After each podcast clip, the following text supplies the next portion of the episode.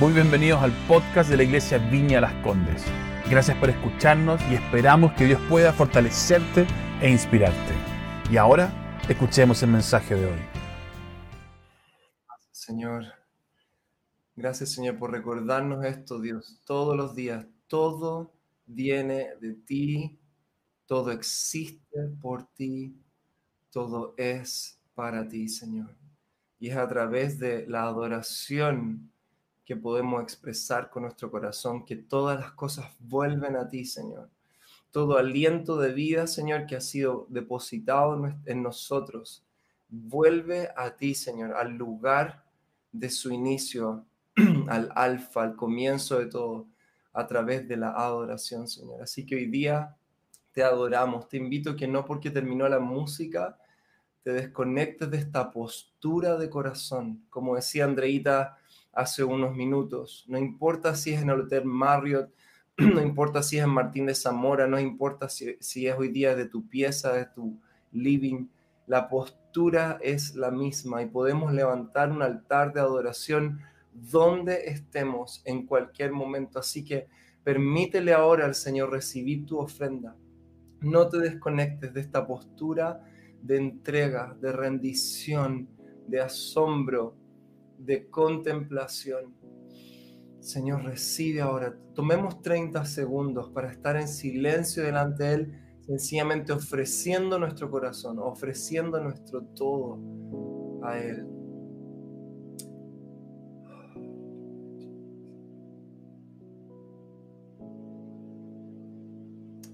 Oh, te amamos, Señor.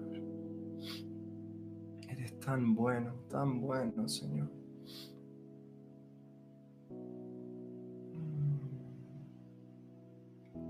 Gracias Señor, todo viene de ti. Todo es para ti, Señor. Aleluya. Señor, ven con tu Espíritu Santo y llena nuestros hogares, Señor. Llena las habitaciones de nuestra vida que hemos preparado para ti, Señor, hoy día. Mm, encontramos paz, plenitud y gozo en tu presencia, Señor. Todo lo que nuestra alma necesita está en ti, Señor. Nos sentamos hoy día a tus pies, Maestro. Nos sentamos y seguimos ahí como María con nuestros ojos puestos en ti, nuestros oídos atentos a tu voz. Queremos aprender hoy día como alumnos tuyos, como discípulos tuyos, Señor. Gracias Señor, que hoy día lo que compartamos sea como una semilla que cae en buena tierra y da mucho fruto para tu gloria. Ah, gracias Señor por tu presencia. Gracias Abba. Amén. Amén. Gracias Luian, Paul y Cote por ese tiempo de oración tan hermoso. Yo tengo acá una fotito que quiero compartir con ustedes porque tenemos oficialmente una nueva integrante a la familia de la Viña Las Condes, no se la pueden ver. Ahí está Gabriela, la hija de Leito y Carlita que nació ayer, Gabrielita Grandón Contreras. Así que estamos muy felices. Nació ayer, aún con temblor y todo los papás de verdad no lo pasaron muy bien ahí, pero el Señor permitió que naciera impecable, todo bien. Así que un abrazo para ustedes, chiquillos. Los queremos mucho ahí desde, desde, desde el hospital, desde donde están. Les mandamos un abrazo muy grande. Como les decía por interno, se los digo acá también eh, públicamente, tienen tanto que entregar como papás, como papitos, que el Señor va a seguir confiándole sus hijos. Así que bendecimos la vida de Gabriela, bendecimos su salud, todo. Y qué lindo, tenemos una nueva integrante a la familia, a la familia de la viña también, a la familia de Cristo. Hoy día estoy muy contento por estar compartiendo nuevamente con ustedes y hace un par de semanas em, estuve compartiendo con ustedes cuáles serían los enfoques principales de la iglesia eh, en este nuevo año, en este tiempo, y quisiera que los revisemos por si alguien no estuvo ese día domingo y pueda hoy día tenerlos fresquitos. El primer enfoque que tendremos en este tiempo es buscar ser guiados a ser una iglesia que cultiva la presencia de Dios. El segundo enfoque en este tiempo es ser una iglesia que camina como una comunidad de discipulado. Y el tercer enfoque es ser una iglesia que impacta su contexto. Quizás tú y yo nos a preguntar por qué, por qué esto, por qué estos enfoques. Y esto tiene únicamente y netamente que ver con que esto es lo que Dios está soñando y queriendo ver en nosotros. Eh, yo siento que mi, corazón, que mi rol en este tiempo, mi enfoque es poder eh, traer estas cosas a la mesa para mirar lo que Dios está queriendo ver sobre nosotros, para poder soplar visión sobre la iglesia. Em, la palabra dice que sin visión el pueblo se disipa, el, pueblo ah, pierde su fuerza, pierde su enfoque y necesitamos visión, necesitamos voces proféticas que se levanten en medio de este tiempo donde hay tanta incertidumbre y traigan visión. Para allá vamos, hacia allá vamos. y esto nos permitirá caminar aún en medio de la neblina, aún en medio de las incertidumbres. Esto es lo que Dios está soñando, ver en nosotros como iglesia, ver en nosotros siendo formado, ver en nosotros siendo realidad. Y muchas veces cuando escuchamos eh, los sueños de Dios sobre nosotros, los que, los que más les cuesta creer esto somos nosotros mismos, porque conocemos nuestra realidad o quizás conocemos nuestra historia y pensamos, jamás voy a poder ser aquello que Dios está queriendo ver en, eh, formado en mí, jamás podremos ser quizás esto como iglesia porque hemos, hemos fallado en esto o lo otro o no hemos visto cortos eh, en, en, en la medida de lo que Dios nos ha llamado. Pero si Dios habla sobre nosotros, si Dios sueña con nosotros, es porque Él lo va a hacer. E, él, él realmente nos quiere llevar a ese lugar. Él no, no sueña cosas, no promete cosas sin llevarlas a cabo. Así que eh, acá hay una gran cuota de esperanza que Dios sopla. Cuando Dios nos da visión, nos da esperanza. Porque nos dice, yo creo en ustedes, yo creo que lo que yo he pensado va a ser hecho. Eh, cada voz profética que se levanta, cada palabra profética, cada vez que Dios nos guía eh, en el camino, es Dios diciendo, yo creo en ustedes vamos, porque yo ya lo he visto, yo ya lo he visto hecho, yo he visto la obra terminada en sus vidas. En relación a estos enfoques, el enfoque número dos, ser una comunidad que camina, una iglesia que camina como una comunidad de discipulado, realmente se vuelve un aspecto central para poder caminar en este diseño completo e integral que Dios tiene para nosotros.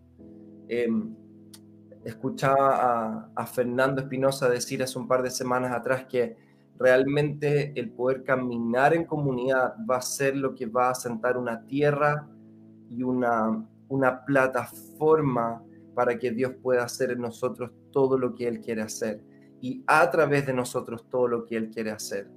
Realmente es, es ser comunidad, ser familia, sienta la tierra para que Dios pueda sembrar y cosechar en nosotros lo que Él quiere hacer.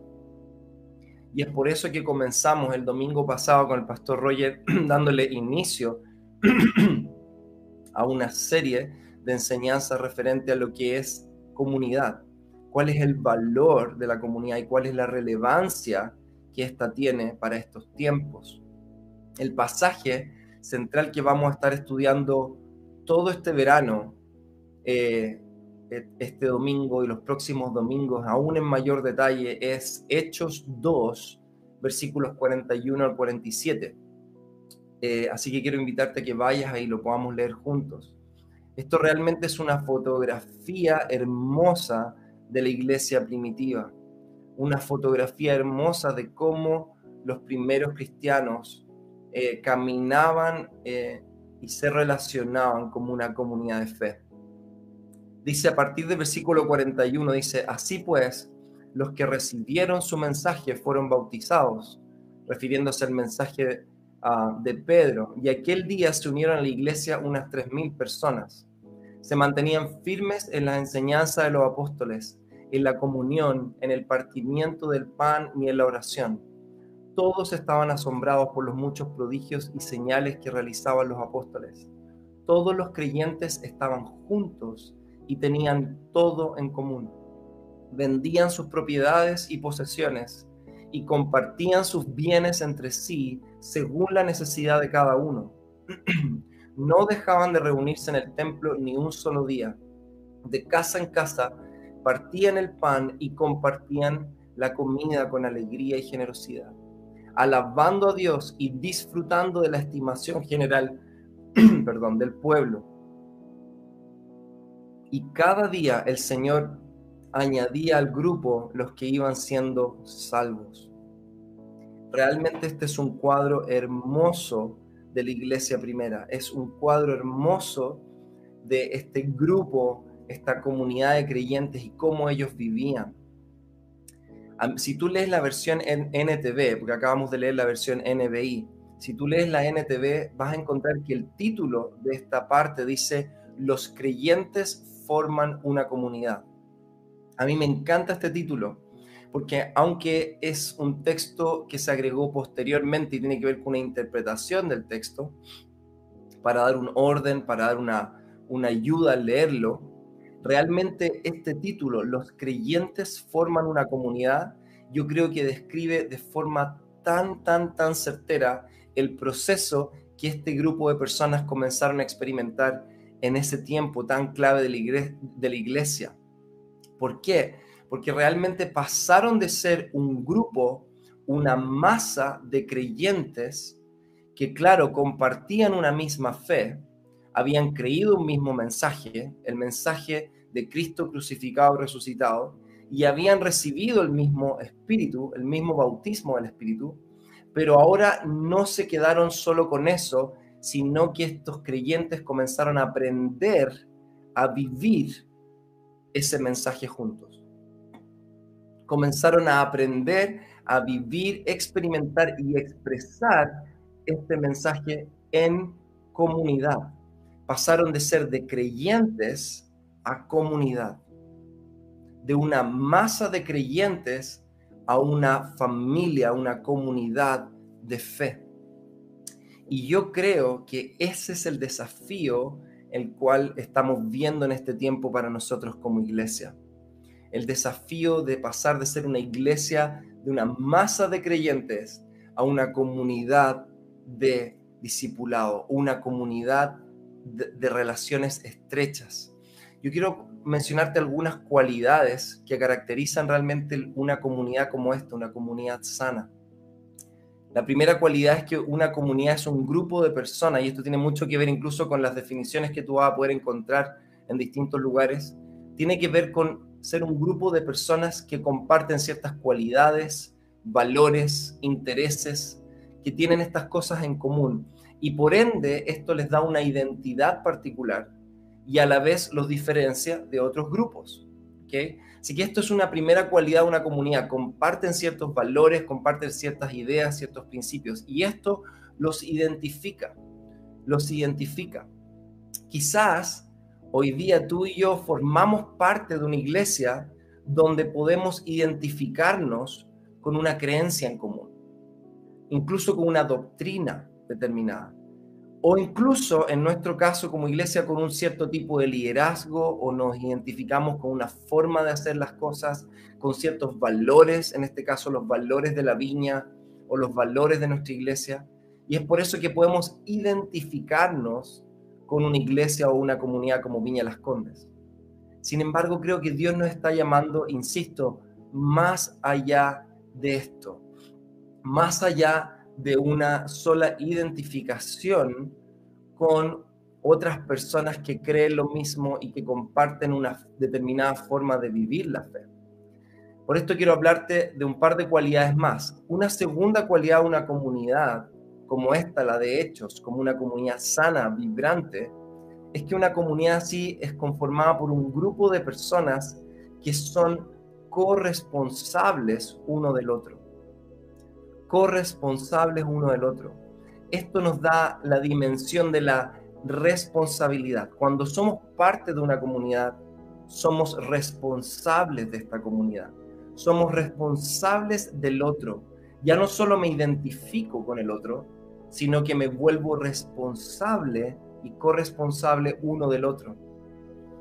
Dios nos está llevando a tomar responsabilidad a todos, chiquillos, a todos, no solo a los pastores, no solo a cierto liderazgo, sino que a todos a tomar responsabilidad por el desarrollo de nuestra comunidad, entendiendo que cada que la vida de cada persona en esta comunidad, que en nuestro caso llamamos Viña Las Condes, pero en realidad se va extendiendo. Yo sé que hay muchas personas que nos ven que son de otras, otros espacios y también aplica. Cuando entendemos que cada persona tiene un valor único, tiene un llamado único, tiene un destino y un propósito depositado por Dios en su vida, yo me vuelvo responsable de poder ver que eso se desarrolle en la vida de la persona. En distintos niveles, en distintos grados relacionales, en distintos niveles de influencia, obviamente, pero cuando yo entiendo que soy corresponsable dentro de esta comunidad, yo no me puedo hacer desentender de la vida del otro, ni puedo dejar de querer ver que la vida del otro se desarrolle y llegue a su máximo potencial. Es aquí, en este punto, creo yo, donde se presenta una oportunidad de crecer en madurez, en madurez como comunidad. Cuando ya dejo de ver la iglesia tan solo como un lugar donde yo voy, adoro, recibo una palabra y me voy a casa, sino que hay un paso, un desafío en el que yo me, me introduzco en un espacio donde Dios me está permitiendo caminar con otros. Y cuando digo caminar es eh, en un continuum, en un permanente, en un avanzar, en un ir par a par. Caminar con otro en un viaje, en un peregrinaje de crecimiento, de madurez y de descubrimiento del propósito de Dios para cada uno. Realmente, cuando vemos esta dimensión de corresponsabilidad, empezamos a ver naturalmente lo que es el discipulado. El discipulado tiene que ver con esto, con el hacer vida con otros, compartir procesos con otros y ayudar a otros y viceversa en una relación transversal a avanzar y descubrir el propósito y el destino que Dios tiene para cada uno. Es así de simple. Así que quiero reafirmar este punto.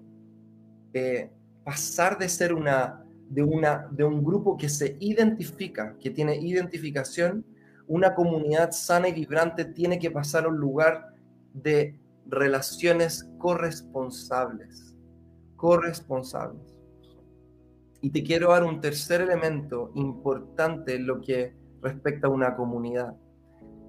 Una comunidad como esta, como la de eh, Hechos 2, tiene que ver con un grupo de personas en, la que, en el que cada uno tiene una función, un servicio determinado, un don dado por Dios que ayuda al desarrollo de qué? Del todo.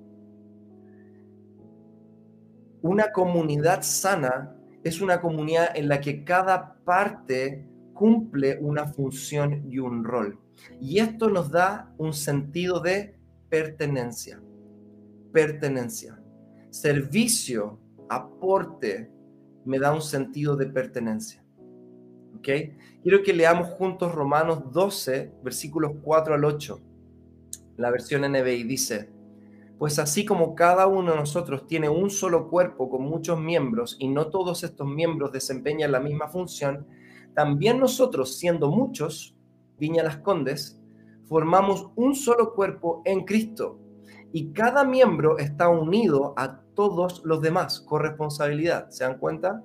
Esto no es efímero, no es hipotético, esta es una realidad espiritual que podemos o no caminar en ella. Versículo 6 dice, tenemos dones diferentes según la gracia que se nos ha dado.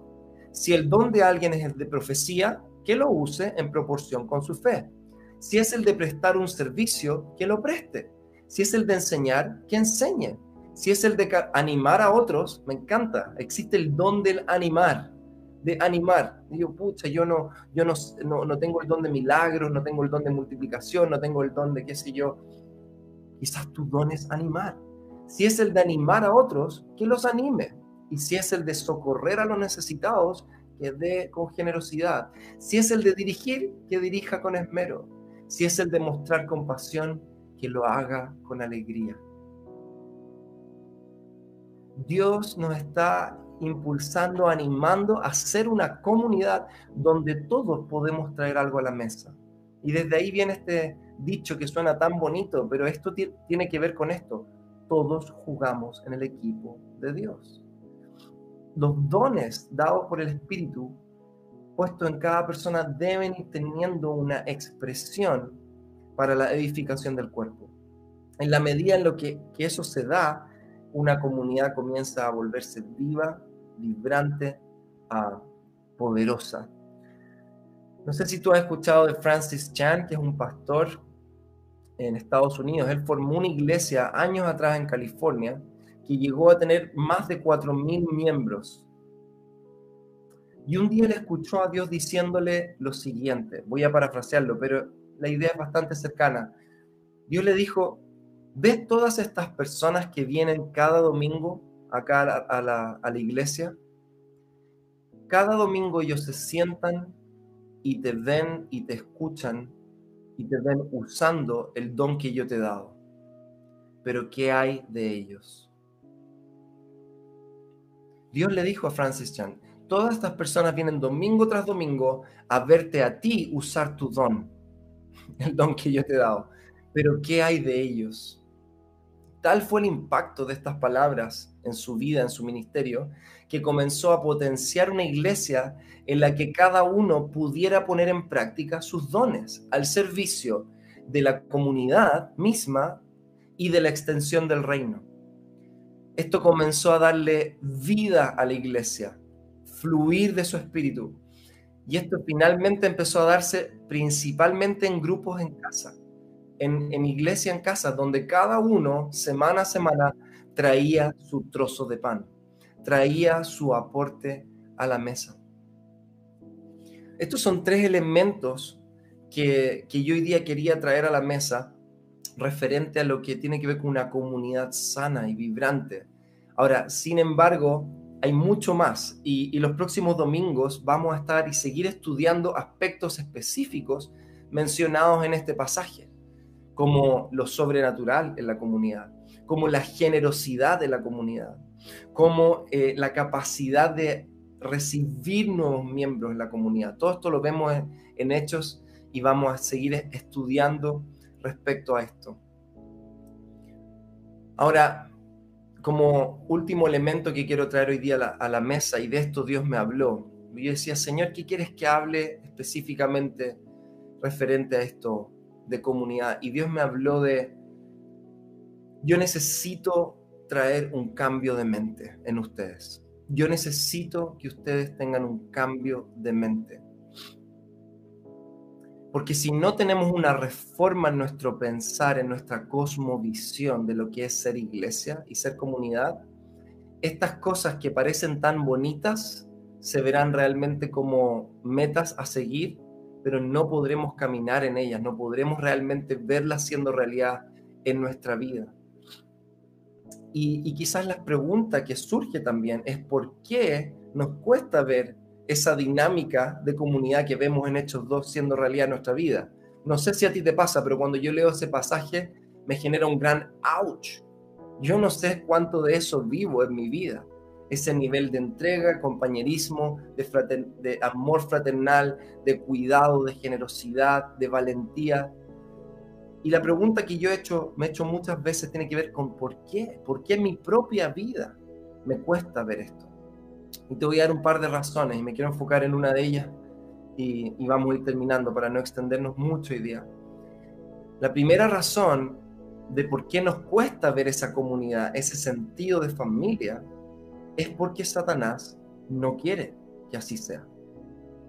Él no quiere que la iglesia sea como la que vemos en Hechos 2. No lo quiere, sencillamente. Desde el jardín del Edén, desde el inicio de la historia humana, Satanás ha tenido una gran meta, que es romper el vínculo relacional. Es distorsionar el vínculo relacional, es separarnos, no solo de Dios, porque pensamos siempre que el pecado nos separa solo de Dios, sino que el pecado nos separa uno del otro, uno del otro. Y él lo que ha querido hacer es romper, es desvirtuar la comunión, la coinonía, este sentido de unidad espiritual que Dios, para el cual Dios nos diseñó. Desde su esencia, Él siendo familia, Padre, Hijo, Espíritu Santo, Él extendió esta familia a la tierra, a la creación, y nos hizo parte de esta comunión divina, de lo que algunos teólogos en realidad le llaman la danza divina. Él nos hizo parte de esta danza familiar, uno con Él. Salimos de Él, vinimos de Él. Pero el pecado ha venido una y otra vez a querer romper el vínculo. En las palabras de mi querido amigo Mike van der Westhuizen, él dice, el pecado es todo aquello que rompe la relación, que afecta la relación. La relación con Dios, la relación con el otro y la relación con uno mismo. El pecado, más que que esta lista de lo bueno, malo o lo que se debe, no debe hacer, es todo aquello que finalmente genera muerte. Muerte relacional, desconexión.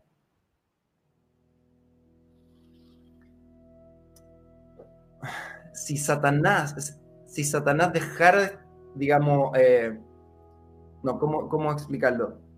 Si la iglesia viviera y entendiera esto, por eso es tan importante esta renovación de la mente, este, esta metanoia, este pensar de nuevo. Si la iglesia entra en esta dimensión, Satanás va a huir, porque la iglesia se vuelve poderosa cuando realmente se une y camina en esta dimensión.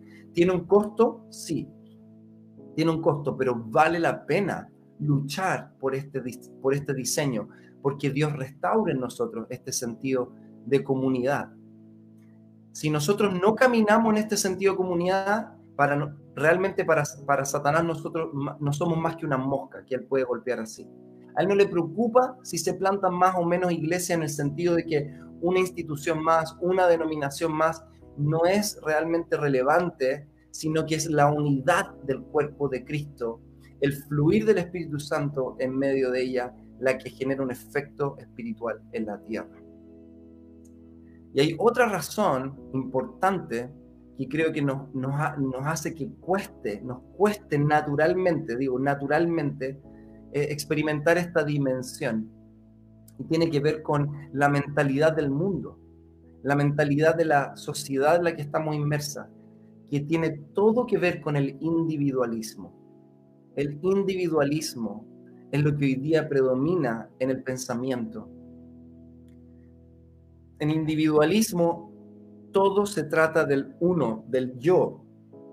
Yo primero, yo segundo, yo tercero. Y si tú entras en mi vida es para aportar a lo que yo estoy buscando hacer, a mis prioridades, a mi agenda. Y si tú no te unes a eso, si tú no te unes a mi, mi plan, mi agenda, mis expectativas, mis deseos, yo te desecho. Y esto es el, este es el individualismo. Yo en mi metro cuadrado, tú en tu metro cuadrado, respeto, yo te respeto, tú me respetas a mí, pero finalmente ahí nos quedamos. Y es por esto que necesitamos un cambio en nuestra cosmovisión.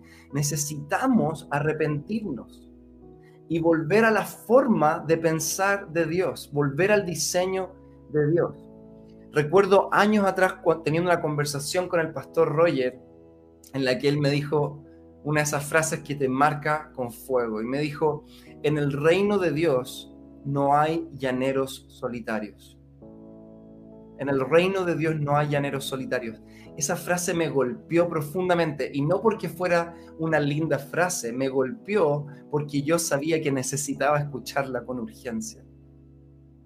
Y aquí es donde quiero también contarte un poquito de mi historia y realmente el Espíritu Santo esta semana me dijo, David, tú ya lo sabes, este domingo tú vas a exponer un poco de tu historia, vas a exponerte porque muchas veces no compartimos de nuestra propia historia, no compartimos de cuán desafiante o difícil ha sido esto para nosotros y por ende nos generamos este sentido de, wow, no soy el único que lucha con esto. Así que hoy día quiero compartirte un poquitito de mi peregrinaje cristiano en relación a esto, a la comunidad y el cambio de mente que yo he necesitado, que como familia hemos necesitado para que Dios pueda cumplir su voluntad en nosotros.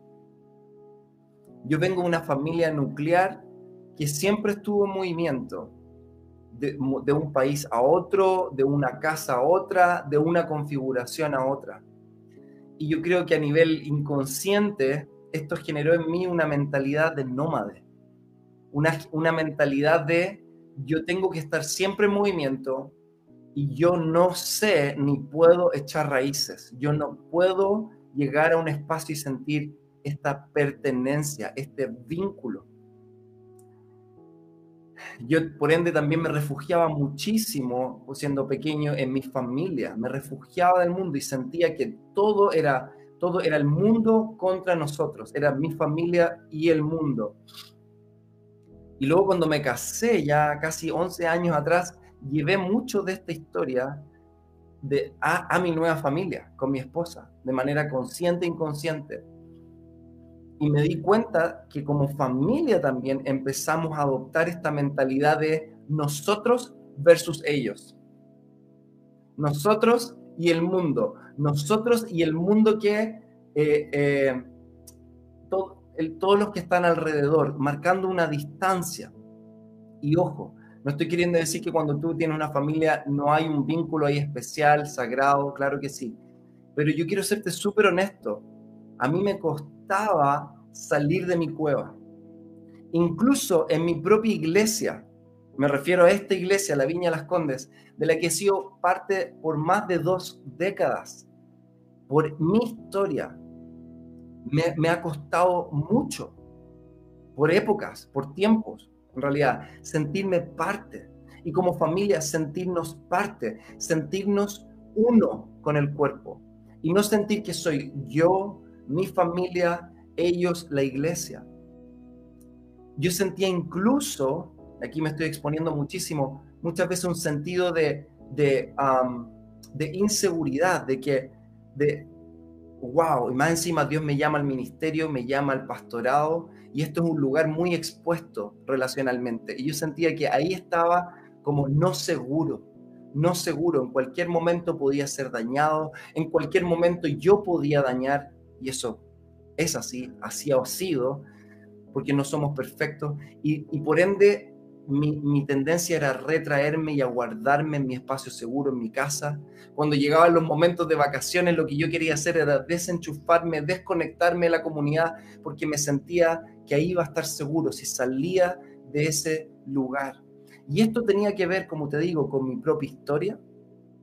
Y siendo aún más franco contigo, también tenía que ver con heridas que yo también experimenté dentro de la propia iglesia. Porque Satanás siempre quiere dañar el vínculo. Quiere dañar el vínculo. Y a los 17 años yo experimenté una historia difícil con mi familia, un, un quiebre del núcleo de mi familia relacional que también afectó nuestro vínculo como familia con la iglesia. Y pasaron varios años en que Dios tuvo que ir sanando eso y llevándome de vuelta a un lugar donde yo me podía sentir seguro, seguro. Recuerdo una vez que estábamos en un prendiendo la mecha y, y Lulú Campo me dio una palabra y me dijo, él quiere sanar un, algo que ocurrió cuando tú tenías 17 años, él quiere sanar un vínculo que ocurrió ahí, algo que se rompió. Y él no tenía idea pero yo entendía que Dios estaba sanando algo en mi corazón que iba a traer como fruto una reconexión con el cuerpo, con el cuerpo.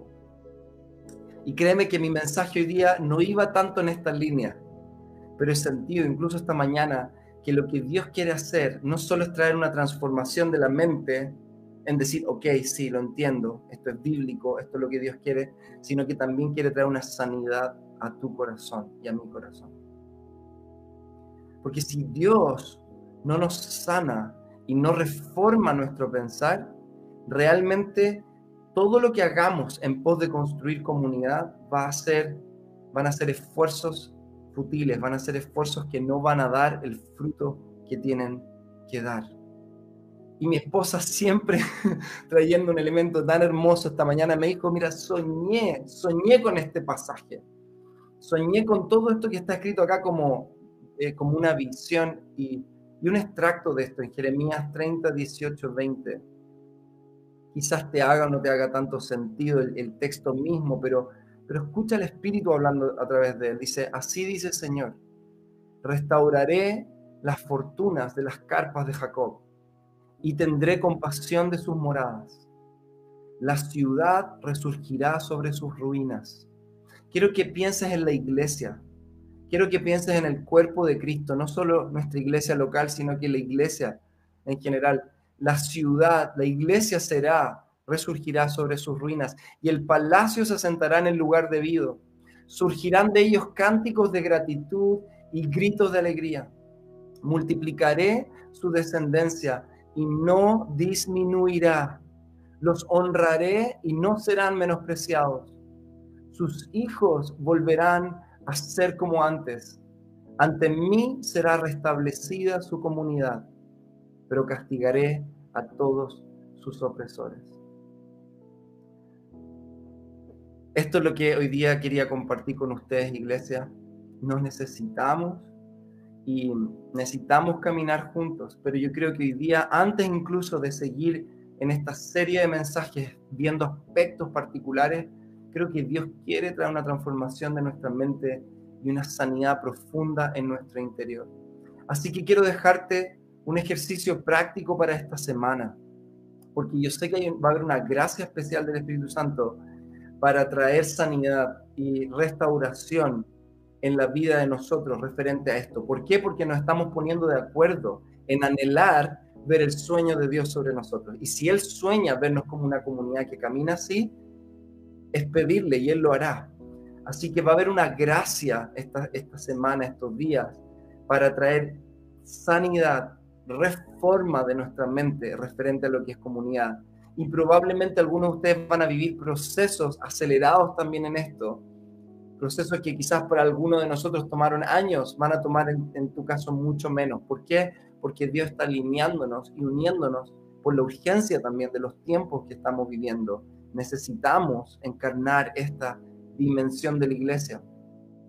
Quiero pedirte que tomes esta enseñanza y la transformes en una oración ese es el ejercicio esta semana. Y yo tengo algunas oraciones que te pueden servir, oraciones que yo he hecho. Una oración es esta. Dios, ¿qué necesitas reformar en mi, en mi manera de pensar? En la forma en la que entiendo la iglesia. ¿Qué necesitas reformar en mi mente referente a cómo yo veo y entiendo la iglesia?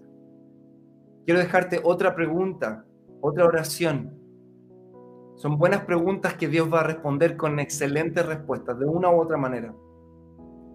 ¿Cómo ha influido mi historia y mis experiencias en mi concepto y práctica de lo que es vida en comunidad?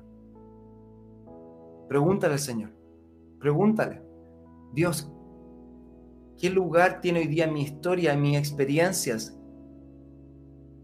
mis fracasos, mis desilusiones? En mi, concepto hoy día y mi práctica de lo que es una vida en comunidad. Una otra pregunta es, Dios, ¿qué necesito permitir que sanes en mí para volver a creer en comunidad, en una vida en comunidad? Quizás Dios tenga que sanar heridas con la misma iglesia, con el mismo cuerpo, con hermanos, con hermanas, con líderes Quizás vas a tener que entrar en un proceso de sanidad, de, extender perdón. Quizás Dios va a tener que sanar heridas con tu propia familia, tu propio vínculo familiar. Dios quiere hacerlo, Dios lo va a hacer. Y una de mis oraciones favoritas, que no solo aplica esto, pero una oración que, que suelo hacer en distintas áreas, Dios, aunque me cuesta, quiero creerte y quiero entrar en tu diseño abundante. Cuando vemos Hechos 2, y lo que vamos a seguir estudiando estas semanas, probablemente nuestra reacción va a ser como, wow, eso se ve difícil. Vendían todas sus posesiones según sus necesidades, compartían todos los días de casa en casa. Qué lindo. Y sí, como decía la otra vez Pancho Tapia, si creemos que la palabra es fábula, como fábula se va a quedar. Pero si creemos que es verdad, necesitamos hacer esta oración. Dios, quiero creerte y quiero creer que tú me puedes llevar ese diseño abundante. En el nombre de Jesús. Amén. Amén. Gracias nuevamente por haber escuchado. Esperamos que haya sido de gran bendición para tu vida. Si quieres estar al tanto de nuestros mensajes, asegúrate de seguirnos y, por qué no, compartirlo con tus amigos. Para más contenido de la iglesia y cómo conectarte, ve nuestra aplicación móvil y sitio web iblc.cl. Un gran abrazo y que Dios te bendiga.